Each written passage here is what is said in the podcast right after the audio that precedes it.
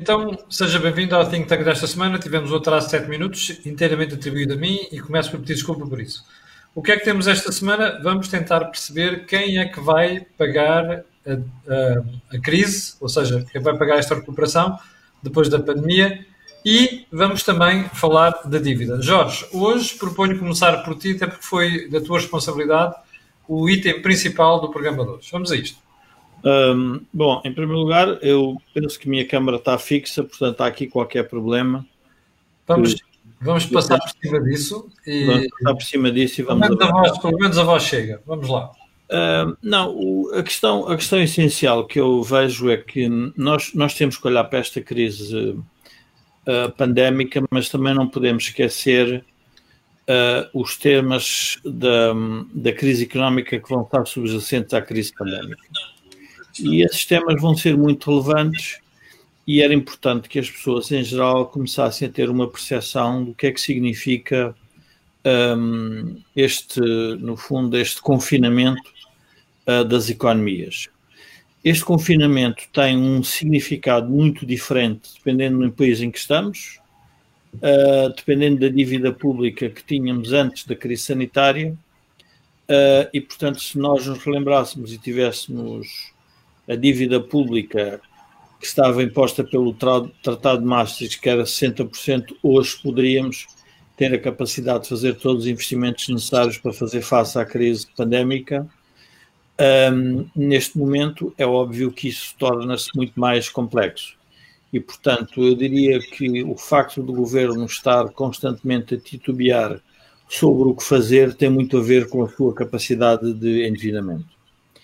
Uh, e, e, eu, e, eu, julgo que nós não devemos perder isso de vista, porque as, uh, o, o, debate vai se fazer uh, logo a seguir às eleições presidenciais, que é, no fundo, a resposta que a economia vai ter que dar para fazer face à dívida que vai estar acumulada em vários, nos diríamos, vários agentes da economia. Vai estar acumulado no Estado, vai estar acumulado nas empresas vai estar eventualmente acumulado nas pessoas e também, obviamente, nos bancos. Bom, Joaquim Aguiar, antes de voltar ao Jorge, para, para analisarmos melhor o tema, um, qual é o seu take? Nós estamos aqui a falar, no fim de conta, dos custos económicos da pandemia, dividido entre os países já endividados e os que podem endividar, e vamos ainda tocar nos efeitos na produtividade, salários e pensões. Ou seja, onde é que vai ficar a dívida? Aliás, Joaquim, nesse aspecto, tem uma formulação muito interessante que é da idade do capital à idade da dívida. Vamos lá, Joaquim Guiar. Bom, esta é uma questão que já não é a primeira vez que é tratada aqui neste programa, eh, só que agora tem a força da evidência mais do que a capacidade de previsão. É evidente que esta dívida que está a ser contraída agora soma-se à dívida do passado mas não é do mesmo tipo. Ou seja, a dívida do passado resultou de erros de gestão política e económica e era comparada com o que eram os níveis de dívida de outros países, de outras economias, sobretudo daquelas que estavam integradas na União Europeia esta nova dívida é de um tipo completamente diferente, porque esta é uma dívida comum a todos os Estados da União Europeia e, se quisermos, é uma dívida comum a todo o espaço do Ocidente. Uh, isto significa que a resposta a esta nova dívida vai ser muito diferente daquela que era possível nas condições do passado. Esta nova dívida significa que nenhum Estado Nacional teria capacidade para absorver este tipo de endividamento. É uh, uma dívida que só pode ser gerida em termos de espaços económicos integrados. No nosso caso, só pode ser gerida pelo Banco Central Europeu.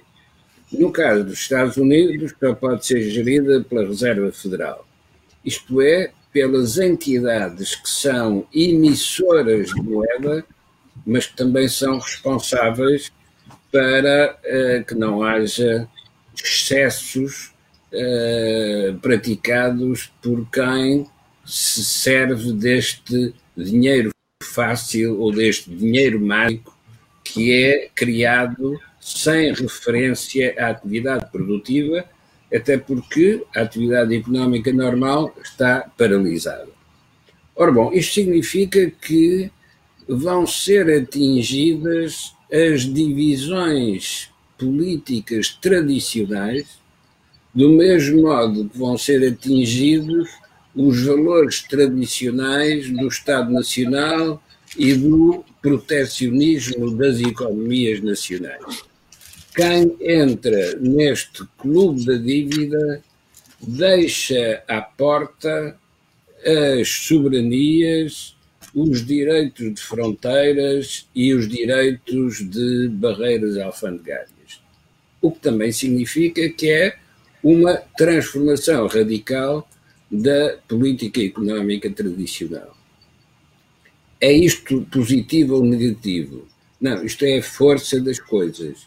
Não há maneira de escapar a estas consequências. Então, quem eh, poderá recuperar mais cedo é quem não resistir a esta mudança inevitável. E para não resistir é preciso começar por compreender o que se, de que se trata quando se diz acabou a idade do capital, iniciou-se a idade da dívida. É que se o capital recebe dividendos, a dívida tem de receber capacidade produtiva e capacidade de pagamento da dívida que foi criada são atitudes completamente diferentes. Porque pode ser distribuído o resultado da aplicação do capital. Agora, distribuir o resultado da aplicação da dívida é um paradoxo, porque, de facto, o resultado da aplicação da dívida é sempre mais dívida. Posso, posso interromper, porque tem aqui uma pessoa que acaba de colocar uma questão muito interessante, que é o Rui Coelho. Para já, antes de prosseguirmos, quero lembrar as pessoas de que este canal tem uma parceria com a Prozis, um, e, primeiro ponto, e que este programa também tem ajuda à produção do grupo Sendis, Alidata, que faz software de gestão de emprego. Um, mas esta, esta questão colocada por este espectador é muito interessante. Como é que vai ser possível algum dia recuperar a dívida italiana que já atingiu 150% do PIB? Primeira pergunta, e já agora, Joaquim, estendendo isto a Portugal, uh, também não vamos ficar muito longe de Itália, nós já vamos com 135% do PIB. Como é que se vai recuperar isto? Não há reforma muito grande. Não, não tem recuperação se continuarmos a pensar em termos de Itália e em termos de Portugal. A recuperação tem de ser pensada em termos de um espaço económico comum que tem um Banco Central que é comum a todos esses Estados. E é por essa via que se vai desenvolver as estratégias de resposta. Mas, Joaquim, mas o que está a dizer é pôr os bancos centrais a financiar a economia. Ora, isto é contra qualquer ortodoxia dentro do qual se baseou a criação do BCE até hoje. É? Porque nós vamos dizer assim, não é um problema de Itália, não é um problema de Portugal, isto tem que ser olhado do ponto de vista da União, vamos criar aqui um problema, que é o, o moral hazard, não é? Porque Itália e Portugal descobrem que vão ser levadas ao colo uh, pelo Banco Central Europeu e, consequentemente, pelos outros países, então é que não há reforma nenhuma que se faça. Oh Camilo, a ilusão é essa de vão ser levados ao colo. Não, vão ser levados ao local de trabalho para trabalharem o suficiente para pagar a dívida. A única coisa que o Banco Central Europeu pode fazer é disponibilizar meios financeiros com controlando a taxa de juro o mais baixo possível e prolongando os tempos de pagamento da dívida. Isso é o que o Banco Central pode fazer. Agora, faz isso no pressuposto de que cada um dos Estados participantes vai desenvolver estratégias que vão ser sugeridas pelo próprio Banco Central para poderem absorver essa dívida. No intervalo de 10 anos. Então eu faço uma pergunta que os espectadores devem estar a fazer. Então dê-me lá uma reforma feita até agora para atingir esse objetivo que o Joaquim está a dizer. Oh, oh, Camilo, não vale a pena estarmos a pensar nos termos tradicionais, porque os termos tradicionais pura e simplesmente desapareceram, como em geral acontece nas crises de descontinuidade. E penso que hoje já toda a gente reconheceu que esta é uma crise de descontinuidade e que nós não voltaremos ao passado que conhecemos. Agora, o ponto é quem é que nos leva para o futuro que vamos ter à nossa frente. E quem é, Joaquim? Ainda, ainda hoje não sabemos quando é que esta crise sanitária vai diminuir de intensidade. E não sabemos como é que as economias vão recuperar depois deste tempo de interregno, este tempo de interrupção, em que todas as rotinas se perderam.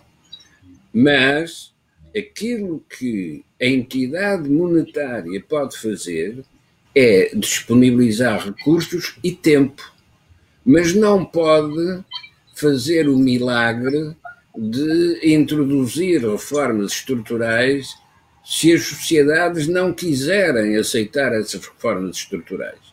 Ora, a primeira condição é convencer as sociedades daquilo que aconteceu.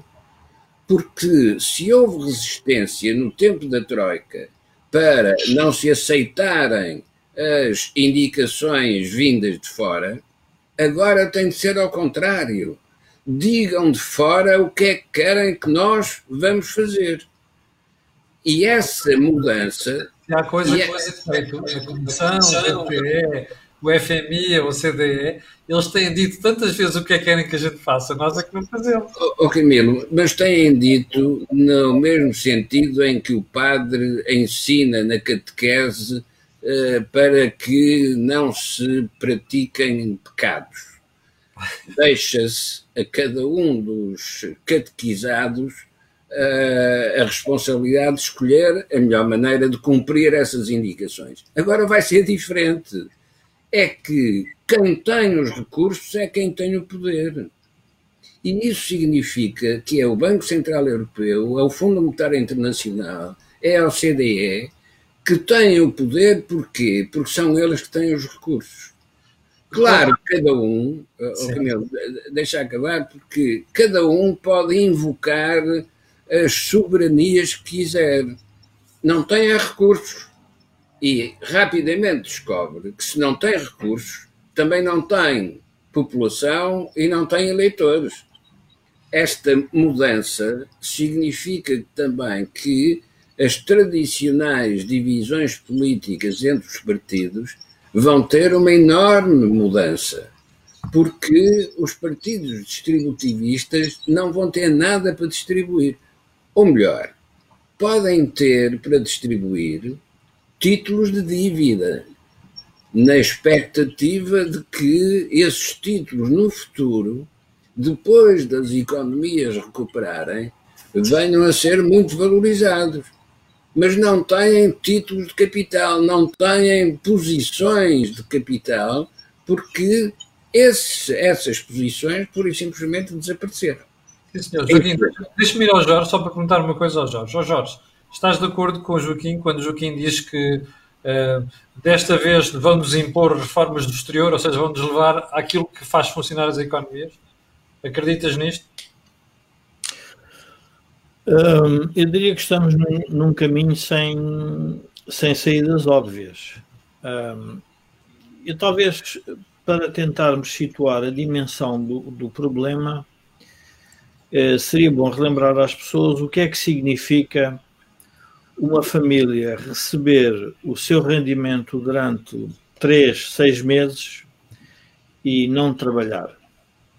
Uh, e admitindo que recebe esse rendimento através de uma dívida ao banco.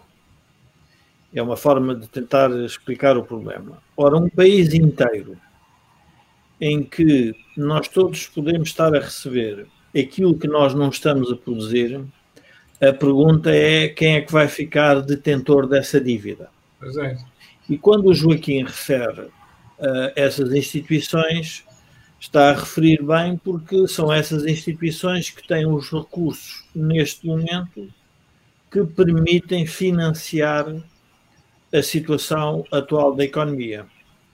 O BCE praticamente garantiu a todos os países da zona euro que a dívida que for, que for emitida pelos bancos centrais, ainda que pelo, pelos governos, ainda que, possa, que venha a ser adquirida por privados, ela pode ser na totalidade descontada uh, no Banco Central, o que significa que os privados que adquirirem essa dívida de Estado um, não vão ter um, não vão ter problemas no, no, seu financiamento porque o BCE está por detrás a emitir a tal moeda. Sim.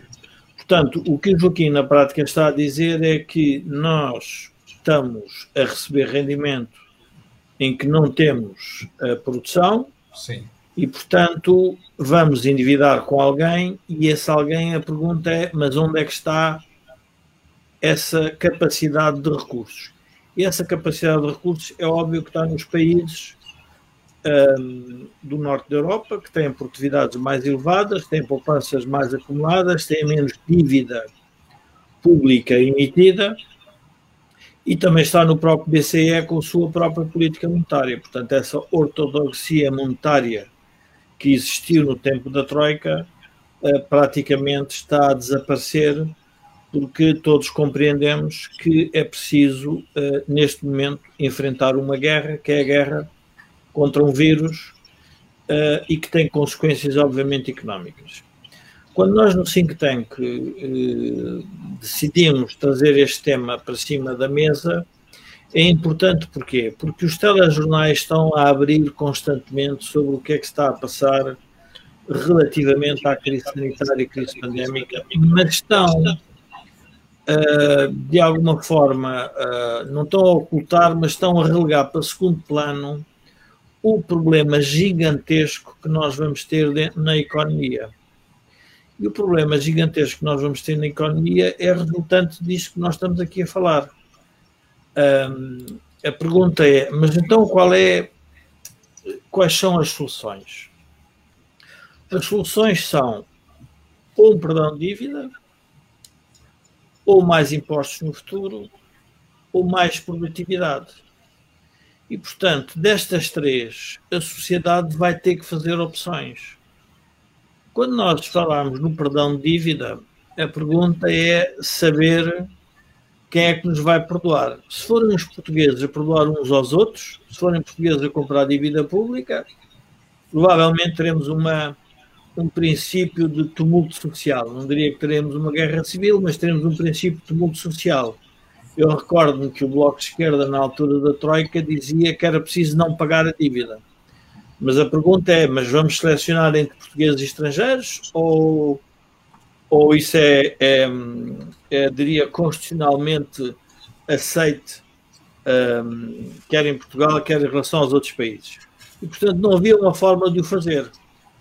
Uh, a outra alternativa é não vamos pagar a dívida ao BCE, mas o BCE é constituído por vários países e, portanto, vai haver uma votação do que é que se vai fazer com todo esse parque de dinheiro que nos emprestaram e se nós vamos e que período é que nós vamos pagar.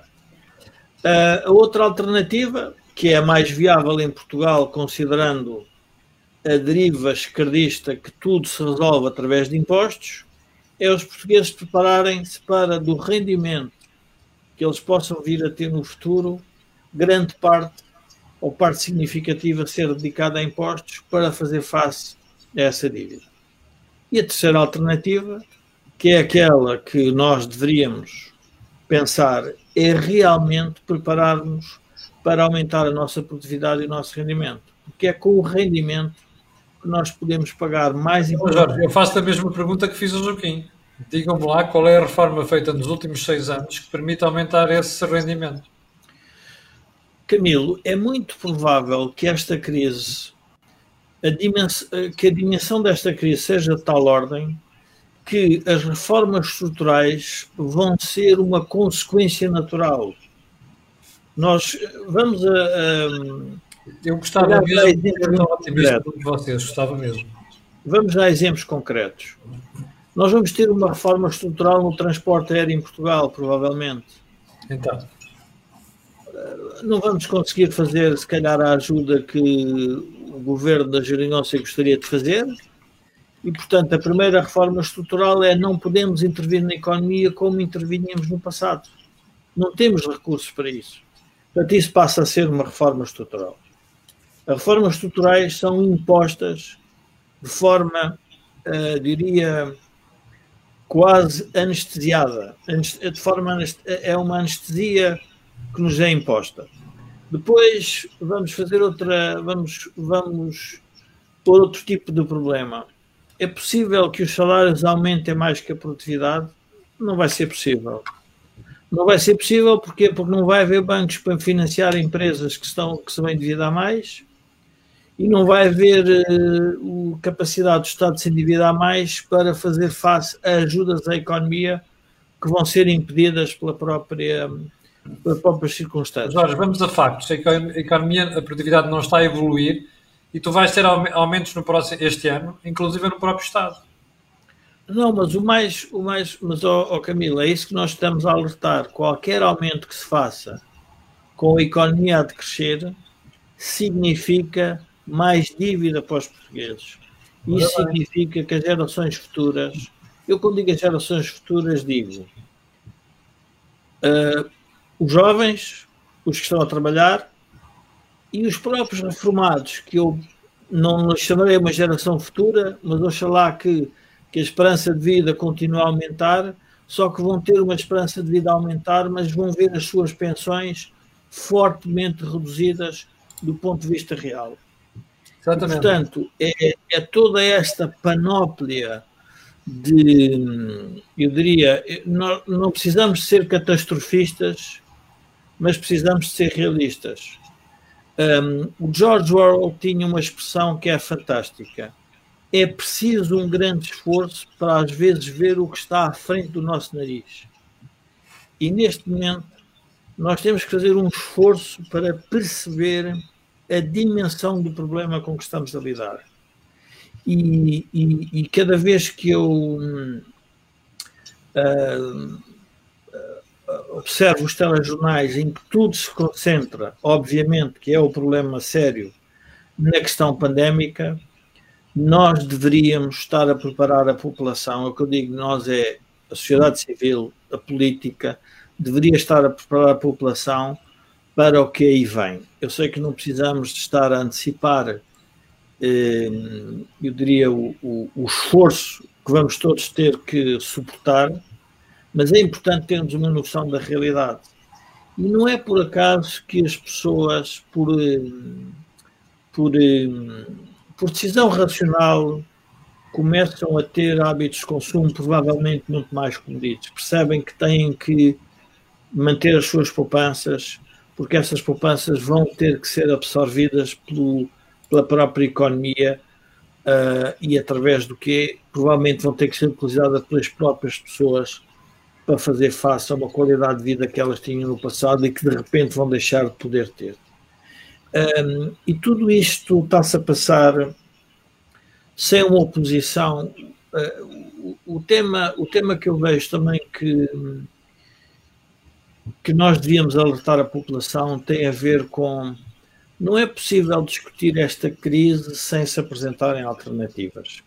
Eu estava a ouvir um, um, um ex um ex-colaborador do Obama que foi entrevistado a perguntar-lhe como é que ele achava que iria ser a administração do Sr. Biden. E ele disse uma tem uma frase que eu acho que é muito exemplar. Ele diz: o Sr. Biden vai ter que lidar com a realidade e pela primeira vez não vai poder atribuir culpas a ninguém. Vai ter que resolver a crise pandémica e vai ter que resolver a economia americana. E o mais difícil para nós, ele dizia na altura da administração Obama, foi quando nós chegámos, tínhamos uma crise financeira pela frente. E não era possível nós atribuirmos culpas ao presidente George W. Bush, que de uma forma exemplar se retirou para o seu rancho e nunca mais se meteu na política, ativamente, e deixou o Sr. Obama fazer aquilo que entendia. Quando nós estamos a assistir, e o próprio uh, presidente Trump ainda se está a esbracejar relativamente uh, ao resultado do, do, ato eleitoral, na prática o Sr. Biden não vai ter a possibilidade de atribuir a responsabilidade, porque ele vai comandar a nação. E, portanto, o que nós precisamos é, primeiro, de um governo que dê uma percepção que está a comandar a nação para um sentido que nos interessa, ou então a oposição tem que se organizar para apresentar alternativas, porque nós não podemos estar num processo em que estamos constantemente a atribuir responsabilidades uns aos outros e nada se faz. Jorge, deixa-me voltar. Eu queria, queria também agora provocar o Joaquim. O Joaquim tem esperança na Europa. Mas a esperança na Europa tem que ser vista também com algum cuidado. Porque uh, quando nós observamos a saída da senhora Merkel com uma grande experiência da crise anterior e desta crise, e observamos a popularidade do senhor Macron a par da saída dos ingleses, significa que a própria Europa andará provavelmente também à procura de um destino. E é nesta confluência de, eu diria, de correntes negativas que nós vamos estar envolvidos. Sim, já a Europa à procura de um destino, a França à procura das suas soluções, a Alemanha à procura das suas soluções, e eu tenho algum receio e não é por acaso que os movimentos nacionalistas de extrema-direita, ou movimentos nacionalistas, eu diria que não sabemos se são de esquerda ou se são de direita, mas são movimentos em que têm que atribuir a responsabilidade a alguém, o facto de eles terem cada vez mais eh, força é um sinal que também nos deve preocupar. Sim, já deixa-me voltar ao Joaquim. Eu quero pedir desculpa às pessoas, mas já como já perceberam, estou a ver que estou a tentar uh, sincronizar aqui os headphones, estou com problemas de som, mas enfim.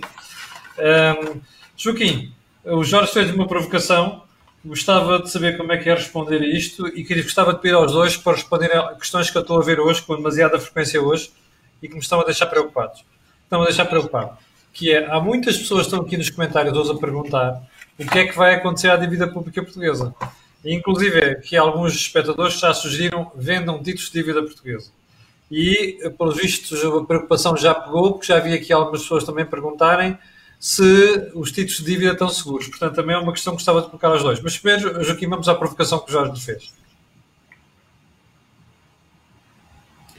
Ô oh, Camilo, uh, eu acho que esse tipo de, de, de dúvidas e preocupações ainda estão no referencial do passado. Porque se nós duvidarmos da dívida pública portuguesa e a quisermos vender, não vamos encontrar ninguém interessado em comprá-la. Portanto, na prática, fica no sítio onde está. O ponto não é esse. Não há ninguém individualmente que possa fazer um negócio com esta crise. A questão está em percebermos ou em anteciparmos o que é que vai ser a realidade futura. E se uma das coisas que desaparece são as fronteiras protecionistas, porque não vai haver nada interno para proteger, e tudo depende do que está fora das fronteiras, então o que vai acontecer é que o capital se movimenta em direção ao sítio onde estão as dívidas. E o capital vai se movimentar sob a forma de investimentos que vêm de fora para dentro. Num primeiro, num, num, num primeiro período, essas entradas de capital vêm através das instituições financeiras que têm escala regional e global. E por isso, volto a dizer, o poder está onde estiverem os recursos. E se quem tem esses recursos são essas instituições financeiras, são elas que vão determinar o que deve ser feito em cada um dos países ou em cada uma das economias nacionais. O talento de quem dirige o poder político em cada um dos Estados ou quem dirige as empresas em cada uma das economias nacionais, o talento estará em perceber o que é que são as indicações externas de quem tem os recursos. Quem pretender responder a esta situação com uh, programas nacionalistas está completamente equivocado, porque no espaço nacional não há recursos. E os que ainda existem vão ser gastos numa crise sanitária que não tem prazo para terminar. Suponhamos que o vírus se cansa e desaparece. Ah, isso seria magnífico. Mas suponhamos que o vírus se vai, vai tendo mutações e está cada vez mais agressivo. Então o que é que fazemos? Volta a, a necessidade das instituições internacionais, mas volta também a necessidade da obediência nacional. Por quem não aceitar essa subordinação, pura e simplesmente está a condenar-se a ficar agarrado a si próprio sem recursos. Agora, se esta é. Deixa-me fazer uma pergunta muito simples.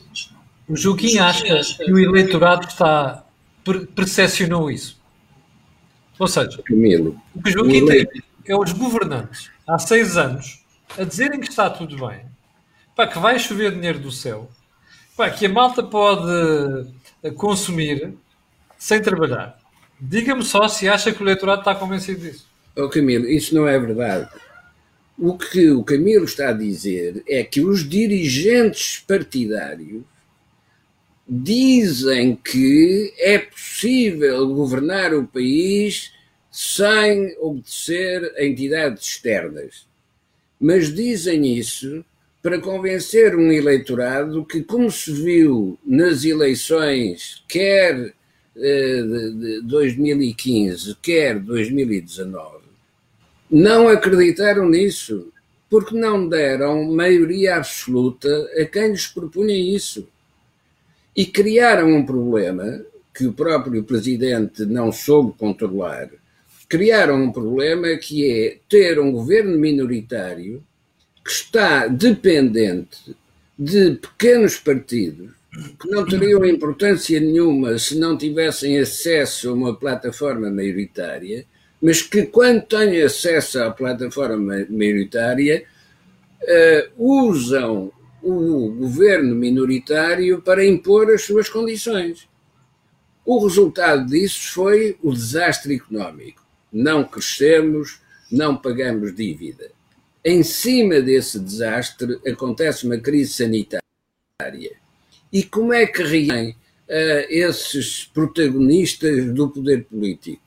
Reagem da pior forma. Agarram-se a mitos, como por exemplo o mito do Serviço Nacional de Saúde, e esquecem que perante uma crise desta intensidade, uma crise sanitária desta intensidade, a primeira preocupação deveria ter sido reunir todos os recursos de modo a que pudesse haver uma resposta conjunta. Não. Então, agora, mais uma pergunta. O Joaquim pegou na saúde e pegou no, pegou no SNS. Muito bem. O que o Joaquim viu na semana passada foi uma ministra da Saúde que só se foi sentar com os grupos privados, inclusive com aquele, porque aqui o Joaquim está ligado, uh, depois do incêndio ter eclodido. Oh, oh, Camilo, desculpe. Quais são as lições que a gente aprendeu? Eh, Camilo, desculpe, não é Ministra da Saúde. Ah, okay. É uma funcionária de uma plataforma política e cumpre as ordens que lhe são indicadas. Não é Ministra da Saúde, porque Ministra da Saúde reúne todos os recursos para poder responder. Mas nós assistimos às coisas mais extraordinárias. No Parlamento, uh, deputados a dizerem, por exemplo, que a parceria público-privada do Hospital Braga tinha dado prejuízo ao Estado, quando o próprio Tribunal de Contas tem a demonstração do oposto. Portanto, o que é que nós estamos aqui a discutir? Estamos a discutir ilusões que não vão ser mais possíveis quando a fonte do dinheiro for o Banco Central Europeu. Porque o Banco Central Europeu vai condicionar as aplicações dos recursos que põe à nossa disposição à qualidade da sua aplicação. E por isso é que há agora esta polémica sobre os procuradores europeus. É que cada vez mais nós iremos ter procuradores europeus que fiscalizam o modo como são utilizados os nossos recursos e ou os recursos que põem à nossa disposição. E é por essa via que Portugal se vai reformar, que Portugal se vai regenerar, porque vai ser colocado perante a obrigação de pagar a dívida que contraiu para poder continuar a receber novos recursos. Porque se nós não pagarmos e deixarmos de receber, estamos de facto condenados a mergulhar no Atlântico e não conseguir sair de lá. Ora bom, claro, vejamos o que é que isso significa do ponto de vista das opções políticas e das escolhas que o eleitorado tem à sua disposição. O eleitorado só pode escolher perante as propostas que lhe são apresentadas. Mas essas propostas que lhe são apresentadas depois desta crise vão estar todas condicionadas ao padrão que é estabelecido por quem fornece os recursos. E, portanto, também os partidos vão transformar os seus programas. Podem continuar a ter os mesmos protagonistas? Provavelmente também têm que substituir os protagonistas por uma questão de coerência pessoal de cada um deles.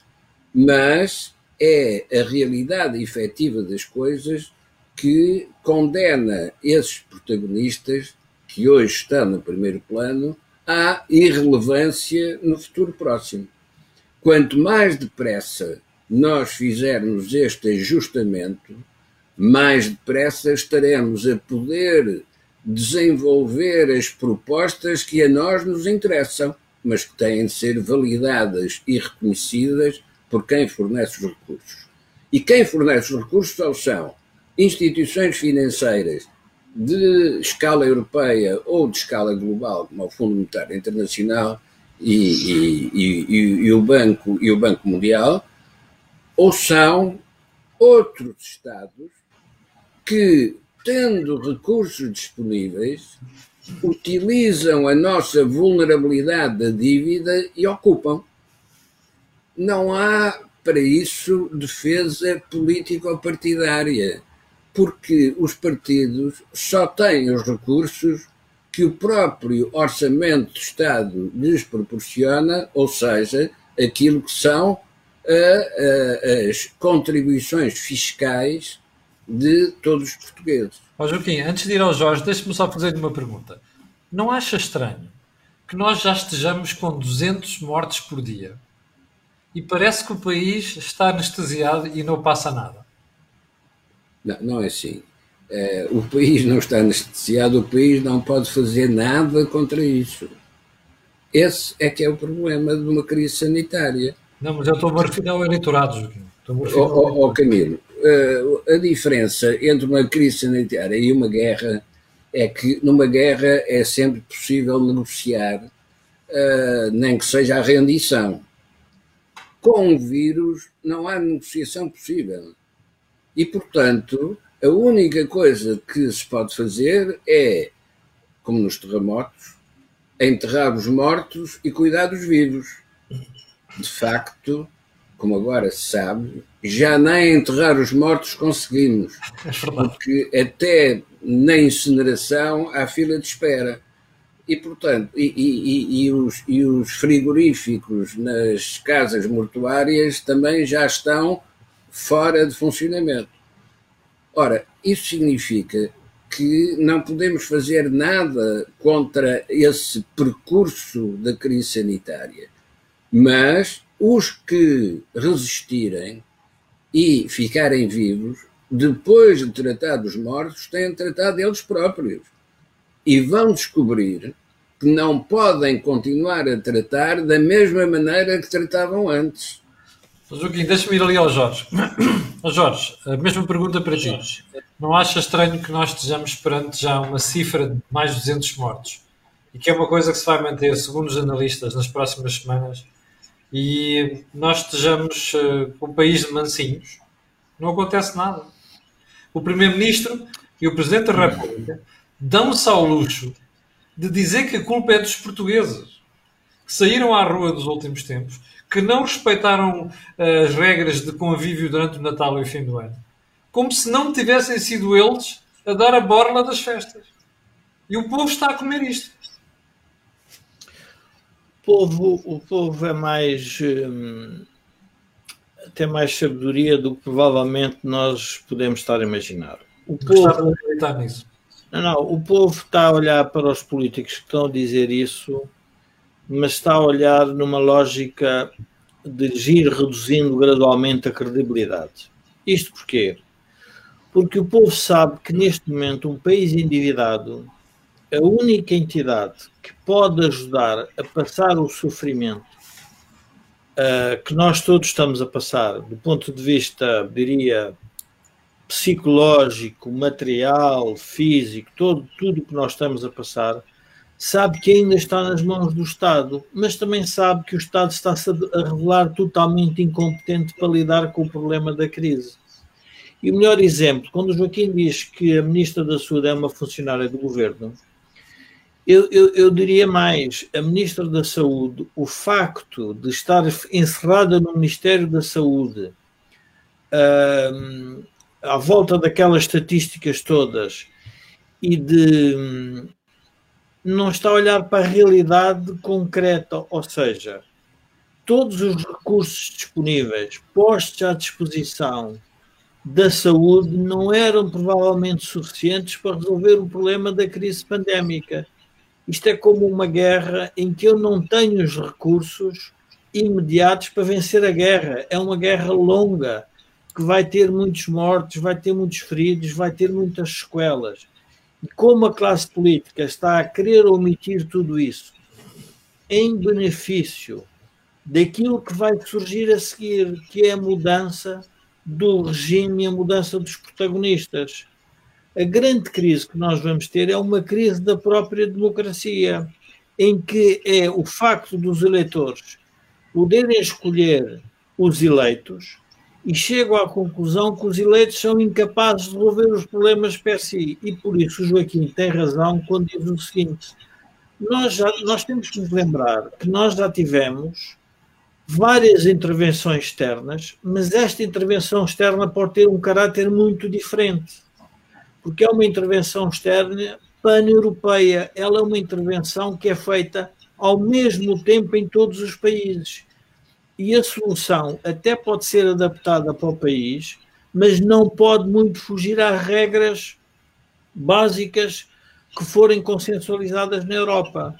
Nós não nos podemos esquecer que nós negociamos programas específicos com o Fundo Monetário Internacional, mas provavelmente nós não podemos negociar coisas muito específicas para Portugal, porque é a Europa que tem que sobreviver à crise. E, portanto, nós. Hum, eu talvez eh, tentar explicar isto de uma forma mais, hum, enfim, mais, mais prosaica. A pergunta que, que nós vamos ter que fazer é: depois de destruído um tecido económico, não havendo capital próprio na iniciativa privada, estando o Estado totalmente endividado com o exterior, e dependente do BCE, a pergunta é quem é que nos pode salvar? Quem nos pode salvar é, vai ser outra vez o investimento externo. Vai ser a capacidade de nós nos prepararmos para receber esse investimento externo. Ora, quando nós olhamos para aquilo que foi feito nos últimos cinco anos sobre relativamente um, ao capital privado, nós verificamos que esse não é o caminho certo. E, portanto, o caminho vai ter que ser arrepiado. E, e, e ao Camilo, eu talvez até trouxesse para, este, para esta conversa a questão das presidenciais. Quando nós... Antes de ir às presidenciais, posso fazer uma pergunta? Diz. Esta história de ir buscar o capital externo é compatível com tu de um momento para o outro decidires acabar com os vistos gold? Os vistos gold vão afetar um setor específico da sociedade, mas dão uma percepção de risco do país. Está bem, Jorge, mas é aí que, eu quero, é aí que eu quero chegar. Nós não cultivamos o amor ao investimento estrangeiro.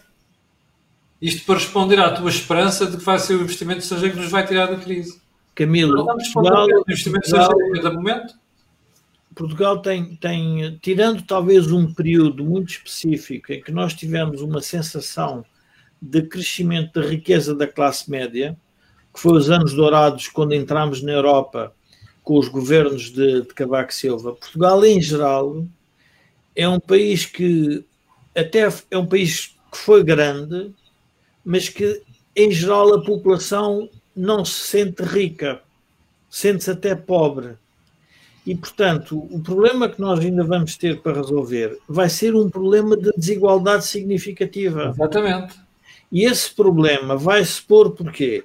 Porque os fundos que estão a chegar a Portugal, ou que vão chegar a Portugal, vão, te, vão tentar ser absorvidos por uma, uma classe dominante em que as pessoas vão verificar que provavelmente pouco lhes vai chegar. E, portanto, nós oh Camilo, quando nós juntamos tudo isto, há um, há um espectador que pôs ali um, outro, um, um, comentário que eu acho muito interessante, que é e juntemos a isto um problema da demografia. Quando nós juntamos a demografia, o sistema de pensões, a carga fiscal, a dívida pública, a dívida privada, a destruição do, do tecido económico privado, nós temos que reconhecer que vamos ter períodos muito difíceis pela frente. Mas, mas a pergunta é: mas porquê é que os portugueses não se revoltam? Porque os portugueses estão totalmente dependentes hoje da capacidade do Estado se endividar para não sofrerem desde já a sua quebra de rendimento. E quem está no governo tem essa capacidade e pode continuar a dizer isso, que vai continuar a ajudar a economia, mas não está a dizer outra parte, eu vou continuar a ajudar a economia com um custo significativo para todos vocês no futuro. Exatamente. Eu esqueci-me de dizer ainda uma outra solução para Portugal.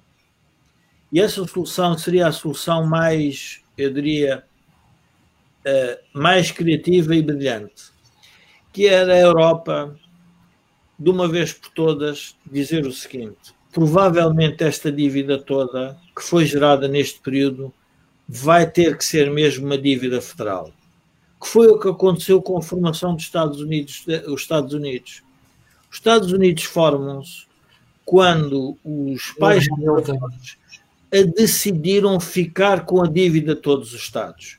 E foi isso que fez com que os Estados aceitassem o governo federal. E nós provavelmente vamos passar aqui um período em que um, este assunto deveria, vai ter que vir para cima da mesa.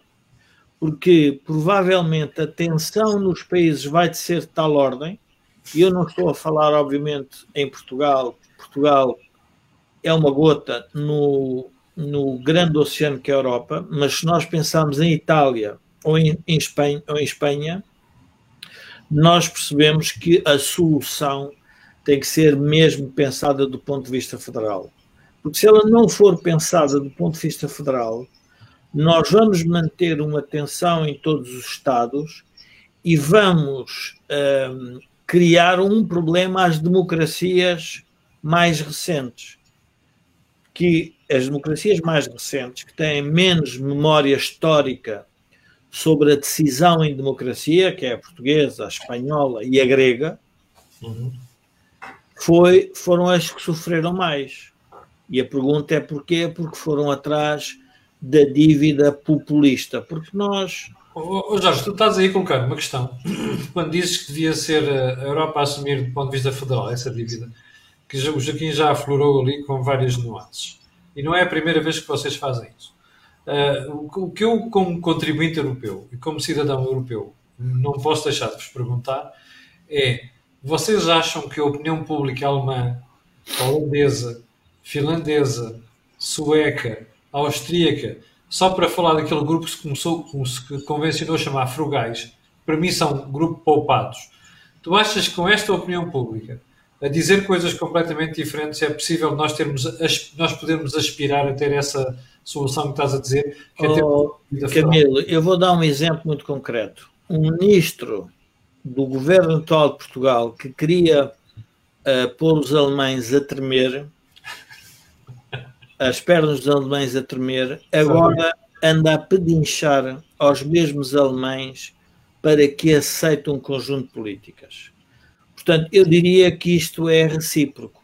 Os alemães também vão perceber que provavelmente criaram a maior, eu diria, uh, eu diria, a configuração política mais esdrúxula que alguma vez podia existir na Grécia, em Portugal e em Espanha.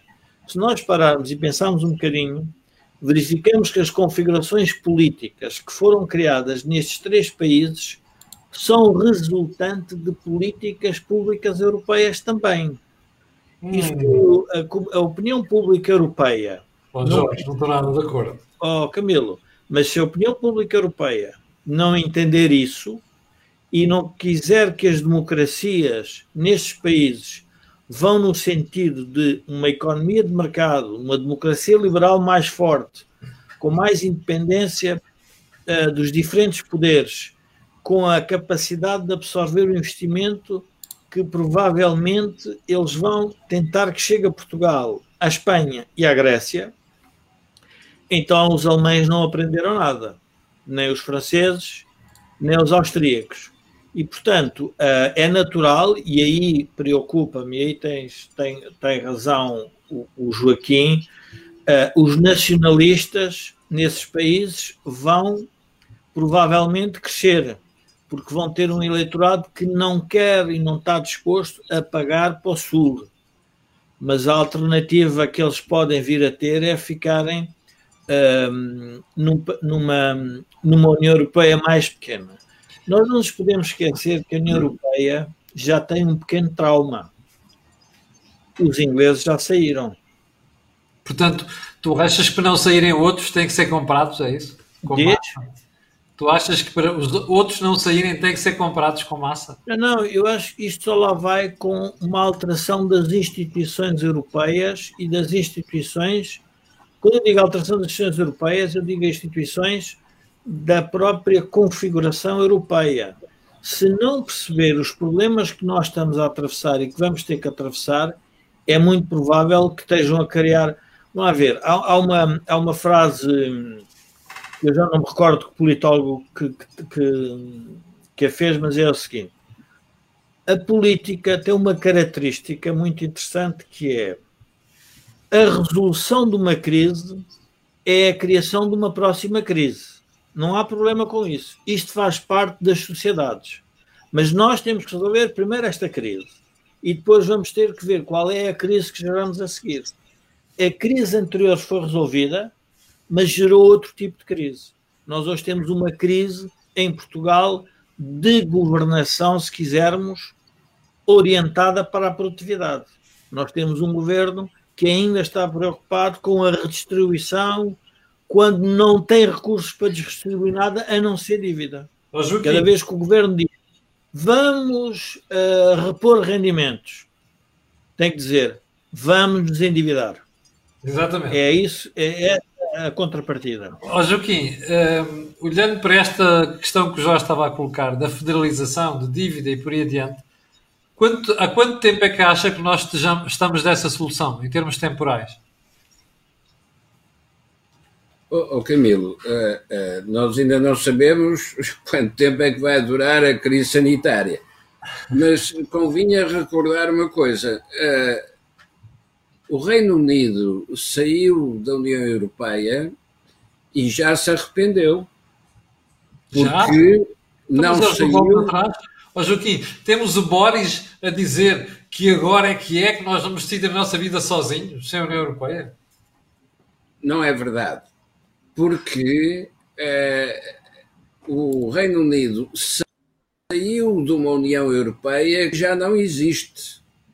Porque a União Europeia que vai existir para a frente é a mesma que os fundadores da União Europeia pensaram, ou seja, para evitar a guerra na Europa. E a única maneira de evitar a guerra nesta Europa quando há países vulneráveis podem ser conquistados sem qualquer esforço por outros países europeus ou por países do Oriente, a União Europeia vai ser necessária não só porque os recursos de cada um dos Estados não são suficientes para responder à crise, mas também porque a defesa da União Europeia vai obrigar ao reforço da União Europeia. E quando há alguns espectadores que perguntam, mas então vai haver Estado Federal? Não, não é preciso que haja Estado Federal. É preciso é que os Estados-membros da União Europeia reconheçam as políticas que lhes são apresentadas pela Comissão Europeia. E por isso é que o Reino Unido já está arrependido de ter saído, porque a Escócia não ficará muito tempo no Reino Unido, depois, sobretudo, desta crise, se a União Europeia mostrar que é consistente na resposta à crise. Joaquim, de deixe-me só um, eu só, só, interromper por uma, por uma razão que, por causa da questão do, da federação e da nação. O, uh, o, o doutor António Barreto fez um texto no público em que referia que a cidadania só é realmente plena se for concretizada numa nação. E, portanto, ele, ele perspectivava a ideia e que a, a ideia que a democracia funciona é uma ideia que tem que se consubstanciar na nação. Mas o que, e também para, e na lógica que o, que o Joaquim estava a seguir, os Estados Unidos estão hoje a aprender com a crise pandémica que tem uma imperfeição no seu modelo de intervenção do governo federal na saúde em relação aos Estados. Ou seja, esta crise é uma crise de tal ordem que a própria Federação Americana, com os próprios Estados, viu-se viu que os, os governadores atribuíam culpas ao governo federal e o governo federal atribuía culpas ao governo estadual. Ora, a Europa, e por isso o Joaquim tem razão, nós não precisamos de falar em federação. Nós vamos falar, é, eventualmente, numa reconfiguração, até lhe podemos dar outro nome, porque a Europa é uma Europa de nações, mas precisa dos recursos de toda a Europa. Pois, mas esse é que é o ponto, já. Nós não podemos pensar que na, na, Europa vamos ter um governo federal correspondente a uma nação. É melhor esquecermos isso, não é? Temos que aprender a viver claro. o governo federal com várias nações. Não? Por isso eu estava a tentar ir na linha de raciocínio do Joaquim para corroborar a ideia. Não precisamos de dar o nome de federação. Vai aparecer um nome muito mais interessante e brilhante. Nós, nós passamos da, da uh, CEE para a União Europeia. Sim, para o mercado único, aliás, para o mercado único e depois, ou melhor, uh, como é que chamava aquilo? O Ato Único Europeu e depois a União Não, não, era, era a CEE e depois a União Europeia. Sim. E, e vamos ter que dar outro nome. Sim. E já temos a zona euro. E vamos ter que ter outro nome, porque esse nome vai refletir a nova configuração. Sim, Obviamente, isto é uma perspectiva e, portanto, a probabilidade de nós errarmos também. Mas aí nós, aí nós podemos tirar eh, o exemplo do Dr. António Costa. Não é? Ele diz que não é austeridade, mas é austeridade. Portanto, aí, Desde, não percebi? A Europa podia aprender com o Dr. António Costa, esta questão dos nomes, não é? Ele diz saímos da austeridade, mas continuamos na austeridade. A realidade é a mesma, os nomes é que mudam. Joaquim, a palavra para si, para fechar isto, temos eh, dois minutos. Desculpe lá a minha interrupção, Joaquim. Não, não tem mal. Não, eu, eu não acho que nós não concluímos nada porque isto vai continuar. Claro. Mas dois pontos. Primeiro, cuidado quando se olha para os Estados Unidos e se pensa que é uma nação unificada, porque as competências dos Estados não são só na saúde, como agora verificamos as competências dos Estados são também nas legislações eleitorais. Pois. E deu o sarilho que se viu porque houve quem deliberadamente aproveitasse essas diferenciações da legislação eleitoral para vir a invocar que as eleições foram roubadas. Ora, no caso europeu, convém também não esquecer que o Vaticano sempre teve o problema de articular as igrejas nacionais. Até porque os monarcas europeus aceitavam a Igreja Católica, mas não queriam uh, prescindir do seu direito de vigilância sobre quem eram os bispos escolhidos. E mais uma vez, não esqueçamos que na origem da União Europeia está a democracia cristã. E esses valores antigos vão voltar para o primeiro plano quando se trata de procurarmos o nome certo para a nova configuração da União Europeia. Eu prefiro falar em plataformas estratégicas isto é, reunião de recursos em função de objetivos selecionados para serem atingidos por todos. E isto significa que é uma obrigação comum para corresponder àquilo que é a dívida comum. E é dívida comum porquê? Porque a dívida do Banco Central Europeu que não depende de autorizações dos Estados, essa dívida do Banco Central Europeu é de facto uma dívida comum. Todos estão obrigados a responder perante essa. Eu tenho uma sugestão para o nome. Como nós somos muito crentes nessa, nesta nossa hum, teoria, eu acho que podíamos chamar concílio. Não Vaticano, depende de onde for realizado, mas pode ser até o Concílio de Lisboa, um concílio qualquer, mas nós vamos precisar de um concílio. É, mas,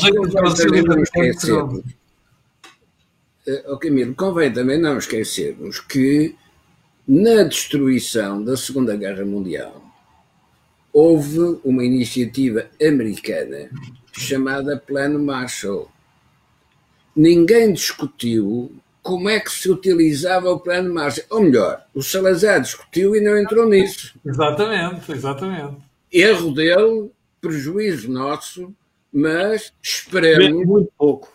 Esperemos que não apareça mais um louco nacionalista que queira desprezar os recursos europeus. Mas se aceitar os recursos europeus, fica obrigado a respeitar as condições eh, desse, eh, as condições desse apoio. Aliás, agora com o plano de recuperação e resiliência, que começou por ser apresentado em Portugal como sendo sem condições, já se está a verificar que é um plano com condições. Não pode deixar de ser. Ora, esta mudança que a crise pandémica vai sublinhar, vai condicionar e vai tornar inevitável. Joaquim, temos que fechar isto. Já estamos com uma hora e quatro minutos. Também começamos mais tarde. Camilo, Camilo os espectadores estão muito atentos. Há um que diz que se for o concílio temos que ter um Papa. Pois é, pois é. Uh, aliás, os espectadores hoje estão com uma, com uma atenção e com um contributo acima do normal. Eles não sei se já perceberam, estamos com 2.700 pessoas uh, em direto, o que significa que realmente já há mais gente em confinamento também. Olha, chegamos ao final do programa de hoje. Eu quero agradecer, quero pedir desculpa porque tive que começar a atualizar um bocado os contadores porque estava com problemas de som. Um, quero agradecer a sua atenção e a sua paciência. Quero pedir às pessoas que estão a ouvir, que vão ver aquilo que peço sempre, que é colocarem um gosto e fazerem partilha nas redes sociais. E também já sabe porquê. Como vocês próprios já disseram aqui nos comentários, aquilo que houve aqui não houve mais lado nenhum. Para o final, fica só a referência outra vez à, à Prozis com quem nós temos uma parceria, nós do canal, não implica aqueles senhores que estão daquele lado, é um problema meu. E também agradecer a ajuda à produção do grupo Sendis, Alidata, que faz software de gestão para empresas. Uh, quero agradecer ao Jorge também ao Joaquim esta brilhante contribuição, até porque não ficou terminada, nós voltaremos a falar sobre isto, provavelmente nas próximas edições, e quanto a nós, até ao programa da próxima semana. Fique bem, não esqueça, controlar esta brincadeira depende de nós. Meus senhores, muito obrigado, até daqui a uma semana.